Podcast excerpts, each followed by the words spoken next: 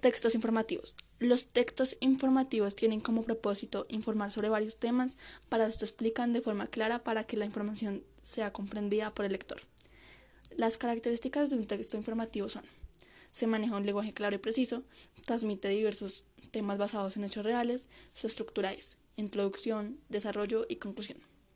Se evita el uso de palabras coloquiales como buenísimo o sea a lo mejor. Los tipos de textos informativos son carta formal se busca transmitir información importante que debe ser tratada con seriedad. Su estructura es fecha, lugar en donde se escribió, encabezado, saludo, introducción, cuerpo, despedida, firma. La noticia. Texto periodístico donde se narra un hecho real. En el periodismo clásico, la noticia trata de responder seis preguntas. ¿Qué ocurrió? ¿Cuándo ocurrió? ¿Dónde ocurrió? ¿Quién o quiénes fueron los implicados? ¿Cómo ocurrió? ¿Por qué ocurrió? Por otro lado, estas preguntas se distribuyen a lo largo de la noticia. Su estructura es titular, subtítulo, entradilla, cuerpo, cierre. Memorándum.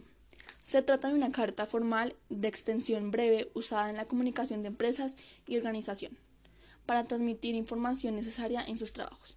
Título, encabezado, saludo, cuerpo, despedida, firma y fecha es su estructura.